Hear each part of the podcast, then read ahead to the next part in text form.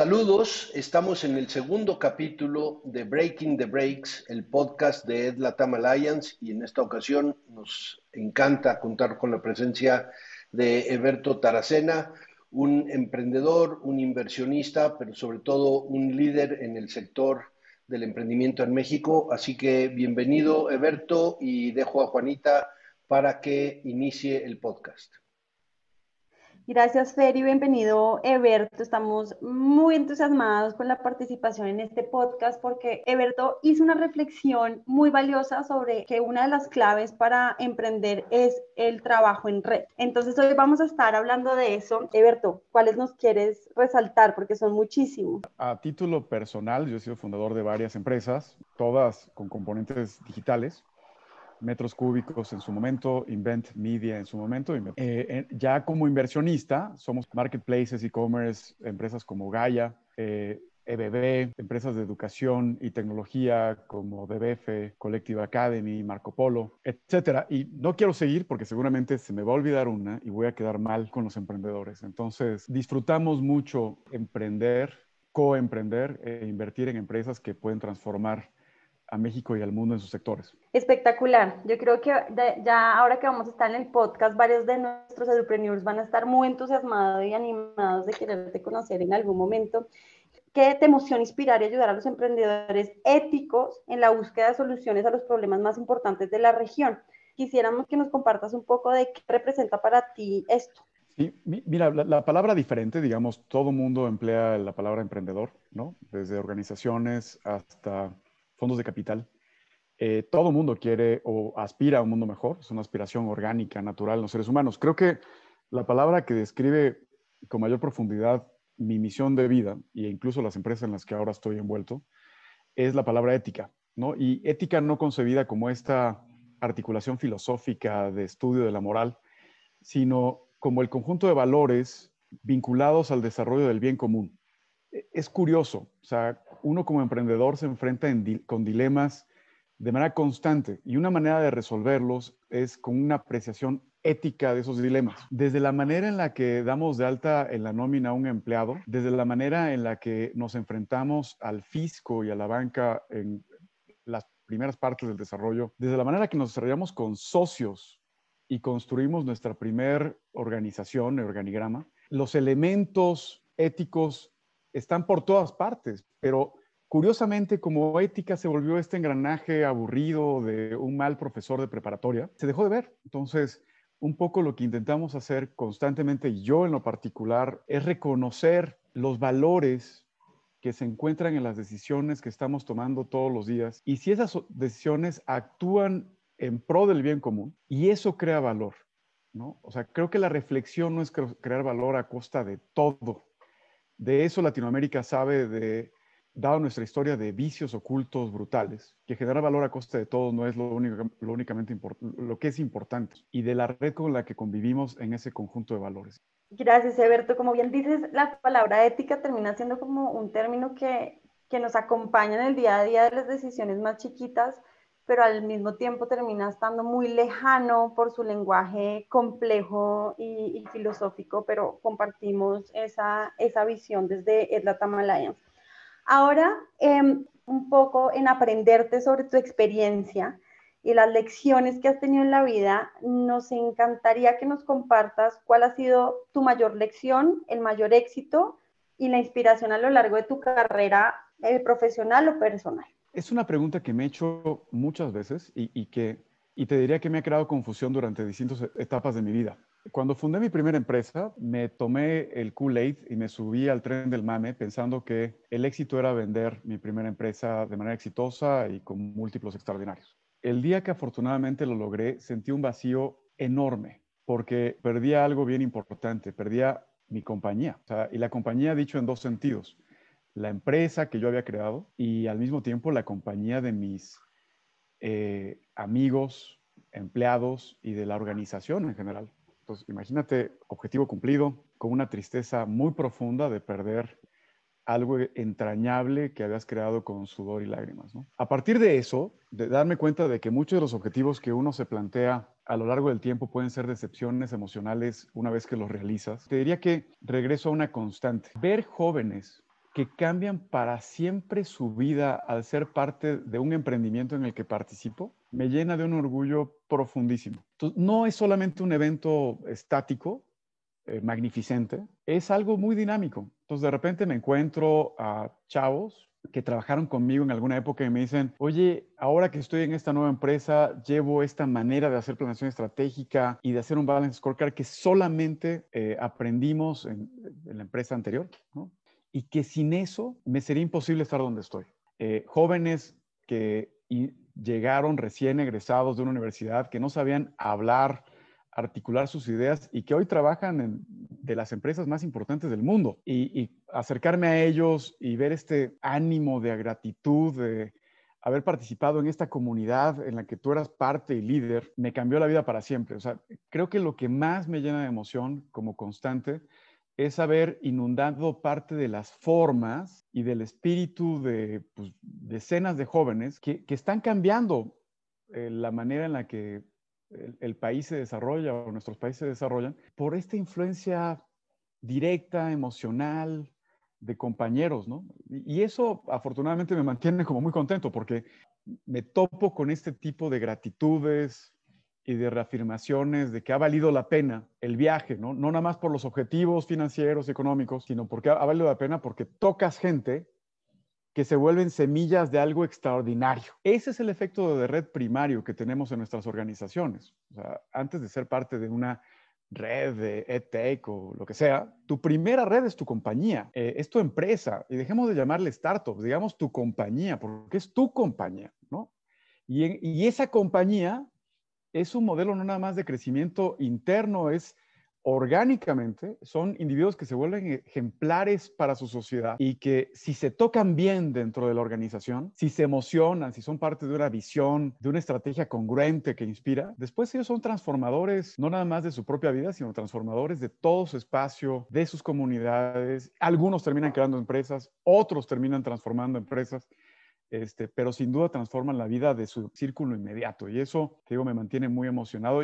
Eberto, me encanta eso que compartes y, que, y como que se alinea con todo lo que nos vienes contando y acá me, se me prende la curiosidad de cuáles son esas aptitudes que buscas o señales en esos jóvenes transformadores que al final es lo que más te, te, inspira y es tu mayor éxito en lo que haces? Siempre que entrevisto a una persona con la que quiero trabajar, eh, ya sea un subordinado o una empresa a invertir, intento indagar, a veces de manera directa, a veces de manera indirecta, en una pregunta, ¿no? ¿Qué esperas que diga tu epitafio cuando mueras? ¿Qué esperas que digan tus papás? ¿Qué esperas que digan tus amigos? ¿Qué esperas que, que diga la sociedad? A veces la pregunta la hago directa, a veces la voy descubriendo a partir de mi relación con la persona que estoy entrevistando. E, esto no sale a la primera, es, un ejercicio que toma muchas reuniones. Me encanta ver que tiene como propósito la claridad del legado que le va a dejar a su entorno. Y hay gente que te contesta, pues mira, eh, en mi epitafio quiero que diga, aquí eh, yace un gran amigo, aquí yace una persona que cambió la educación del mundo para siempre. Aquí ya es una persona que ayudó a las personas de menos recursos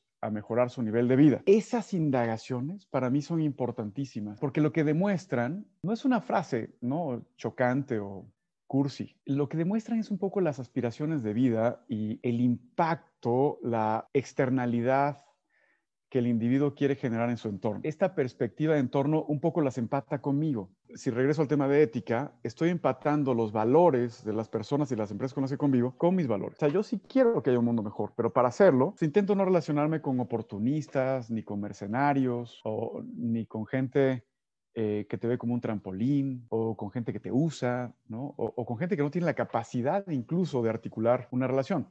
Y si casa conmigo, eh, son empresas por las que dedico tiempo, esfuerzo, recursos económicos, etcétera. Es muy inspirador lo que nos compartes y, y, creo que el gran mensaje de esto al final es, más que una gran idea, necesitamos grandes personas detrás de mm, los proyectos, ¿verdad?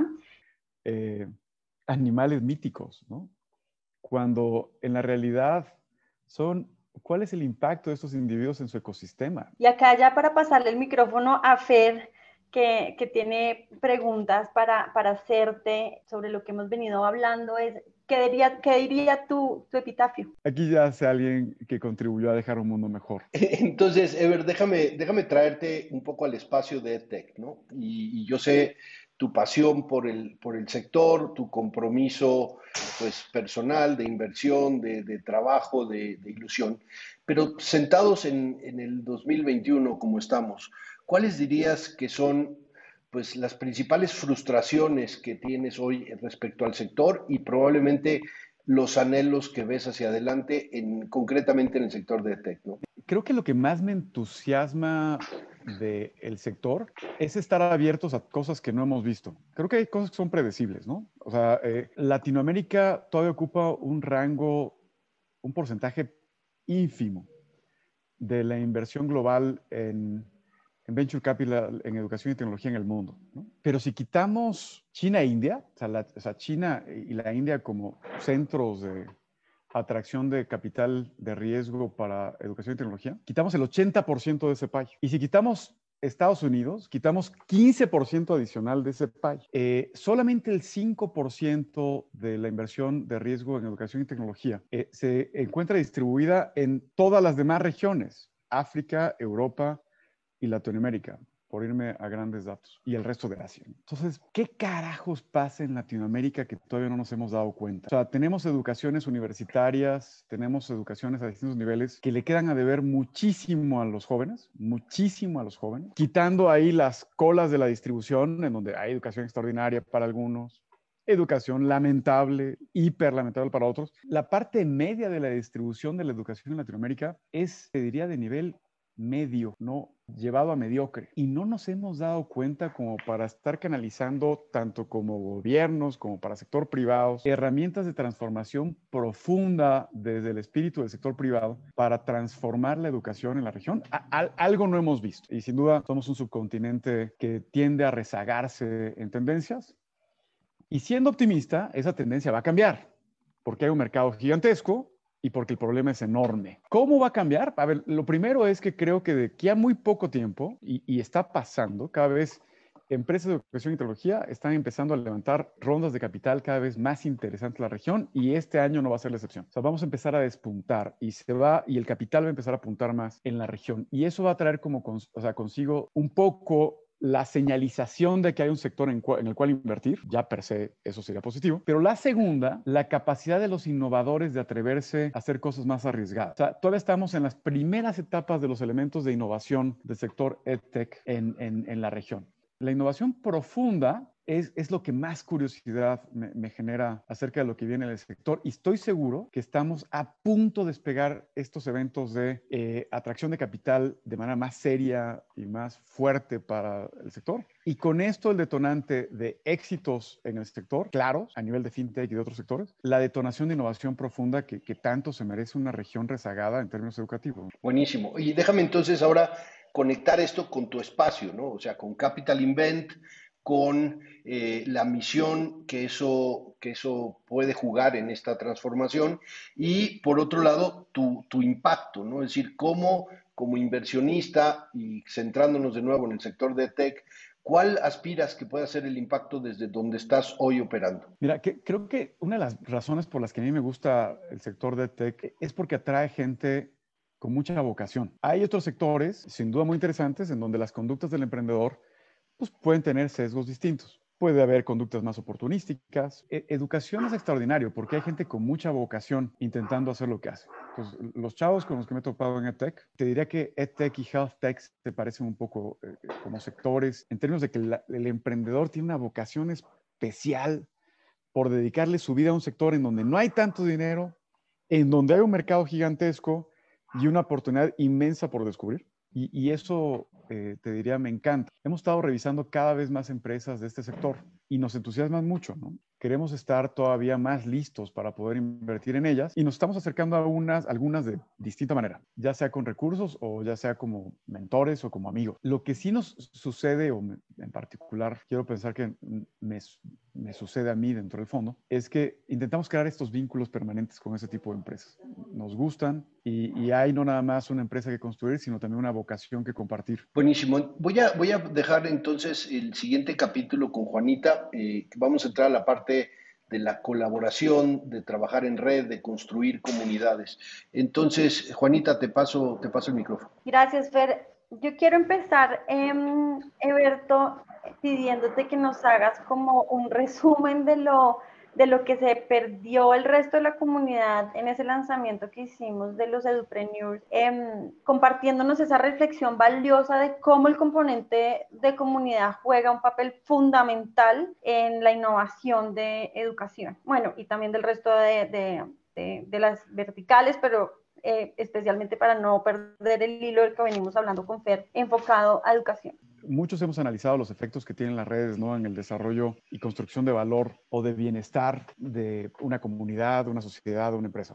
Y creo que eso está medianamente eh, estudiado. Creo que una de las cosas que a mí más me inspiran de los eventos de red es que esta construcción de nodos distintos entrelazados después genera eventos no imaginados. Eh, déjame darte un ejemplo. Yo participé en una organización civil que se llamaba Religio Castiga. Promovíamos la reelección de alcaldes y legisladores en México como una mecánica de empoderamiento ciudadano. Eh, empezamos a crear redes en distintos estados del país. La orientábamos cerca de los beneficios de la reelección y, de la causa de, esto y, regalábamos información, transmitíamos información y de repente en algunos estados del país empezaron a surgir organizaciones que tomaban nuestro logotipo, se hacían llamar Religio Castiga y empezaban a hablar de manera orgánica de la misión de Religio Castiga. Nada de esto era controlado. Y entonces nos hablaban amablemente y nos decían, oigan, ¿puedo utilizar su logo para esta plática? Encantado,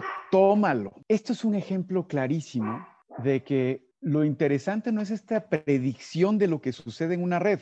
Los cómo son totalmente inciertos. Te diría que hay hasta serendipíticos, ¿no? Suceden cosas que no te esperas. Eh, un enlace y un contacto que no te esperas. Una idea que te la puede mejorar el otro que no te esperas. Este, una relación que no te esperas. Una inversión que se ata con otra que no te esperabas. Los beneficios de la red más profundos es todo aquello que no te esperas. Hay que estar abiertos a catapultar todo aquello que surge para hacerlo eh, cada vez más grande. La frase la puedes transformar a give ideas to get ideas.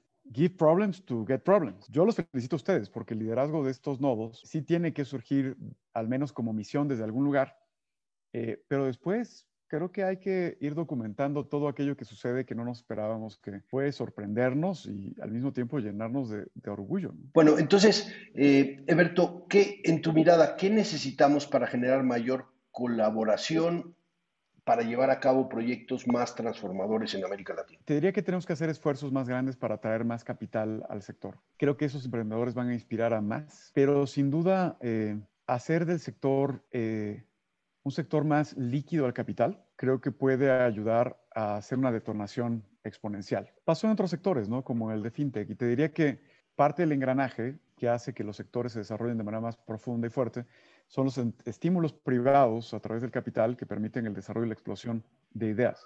Creo que estamos ya en el, en el vórtice de, de, esta llegada masiva de capital en, en el desarrollo o en la propulsión de ideas en el sector que sí nos va a llevar a otro nivel. Mientras tanto, lo que nos queda es seguir creando espacios eh, de convergencia, como la propia red, como esta red, espacios de convergencia virtuales y físicos que nos permitan mantenernos en contacto y que nos permita crear excusas para compartir y recibir ideas, compartir y recibir datos, compartir y recibir proyectos, compartir y, compartir y recibir sueños y en su caso también compartir y recibir problemas. Creo que por ahí vamos. Muy bien, gracias. Eh, eh Eberto, vamos a entrar a, la última, a, la última parte de la conversación que tiene que ver básicamente con esta idea de dar, recibir consejos, de confiar en, la opinión de otras personas. Entonces, relátanos en tu experiencia personal eh, algún consejo que hayas recibido que te haya marcado, algún consejo que hayas dado que sepas que ha tenido un gran impacto y en general, ¿en quién confías en este momento de pedir ayuda, opinión, consejo? Esta es una pregunta que me he topado en, varios foros y, te diría que con el tiempo no ha desarrollado. He puesto en práctica un modelo que se llama es la ventana de Johari, el Johari Window. Y es, es, una matriz que demuestra las interacciones entre ti mismo y eh, los demás. Curiosamente, cuando uno convive con los demás, demuestra una parte pública, eh, los demás ven una parte expuesta, ¿no? reconocible, pero al mismo tiempo demuestras cosas o, percibes cosas que no estás dispuesto a compartir, son partes privadas. Y en una buena charla te das cuenta que encuentras cosas desconocidas, que es la parte tal vez más importante de esta matriz, la parte desconocida. Uno cuando intercambia o busca una mentoría puede estar intentando validar algo claro, conocido, público, pero cuando te cae el 20 es cuando encuentras algo que no te esperabas, o sea, cuando encuentras algo profundamente desconocido. Y para recibir cosas desconocidas, uno tiene que demostrar una apertura extraordinaria para que la contraparte igual demuestre una apertura extraordinaria en ese proceso. Entonces, yo no tengo un mentor de vida porque prefiero que todos mis amigos, dependiendo del caso, o todos mis conocidos, o todas las personas que conozco, de alguna manera, en un punto específico de mi vida, se puedan volver mentores de algo. Tengo un tema personal, familiar, pues yo ya sé a quién recurrir. Si quiero un tema de marketing, pues tengo amigos a los que recurro y les pregunto. Si quiero ideas de negocios, etcétera, ya sé con quién rebotarlas. Si quiero analizar un tema de educación, pues ya también sé con quién ir. Y, te digo, creo que el tema no es con quién, porque quién deberían ser todos. Toda tu red es el quién. El tema es el cómo. O sea, llegar con este espíritu desnudo de poder transmitir una cierta vulnerabilidad acerca de lo que no sabes, con la humildad de recibir información para encontrar, es importantísimo. Uno de mis eventos más profundos que me cambiaron la vida fue un espacio de amigos, ¿no? Todos estábamos echando netas y le metimos método para echar netas. Y, me dijeron, ahí te va la parte desconocida, Alberto, que no creemos que sea, o sea, o sea, es la parte que tal vez tú no ves de ti. Y me dicen, Eberto, aunque no lo creas, o sea, hablas, hablas bien, argumentas bien, pero conociéndote te hemos visto triste y alegre de la misma manera. Te han pasado cosas extraordinarias por las cuales nosotros, me dijeron, mataríamos porque nos sucede algo parecido a lo que te pasó. Y tú con el mismo perfil. Y de repente pasan cosas durísimas y tú con el mismo perfil. Y dice, no sé si te has dado cuenta, yo, yo sorprendido, que no transmites ni tus mayores alegrías, ni tus mayores tristezas de una manera profunda. Y eso hace difícil leer tu estado emocional. Me decían, ¿cómo se va a alegrar un hijo de lo que te pasa si no eres capaz de transmitir la alegría de lo que te pasa? ¿Cómo se va a sentir un hijo triste por ti si no eres capaz de transmitir tristeza profunda en tus peores noticias? ¿No? Y no puede ser que a mis cuarenta y tantos años apenas esté descubriendo eso. Hubiera ganado mucho de descubrirlo desde los 20, ¿no? Eh, entonces, creo que si los, si los mentores es el mundo, creo que no es el quién, es el cómo. Y el cómo es esta humildad profundísima que no siempre tenemos los seres humanos como para recibir información que no siempre estamos dispuestos a recibir. Súper, muy, muy valioso porque es como separar el mundo de las emociones, de los negocios y de, y de la trayectoria que tiene que ver con lo profesional, lo personal, que siempre están unidos, ¿no? Entonces me parece, me parece muy valioso. Eh, Juanita, hacemos el cierre contigo. Mil gracias, Eberto, em, por todas estas lecciones, inspiración que nos compartes para permitir amplificar esta, esta conversación a toda nuestra red y de ahí de nuestra red a sus, a sus redes y esperamos em, estar cada vez más en contacto, estar explorando más proyectos juntos, eh, no solo por medio de FER, sino también por medio de, de, nuestra red. Y muchísimas gracias por estar con nosotros. No, Juanita y Fer, muchísimas gracias. Gracias este, por, por esta entrevista, por compartir y sigamos teniendo éxito en nuestra red.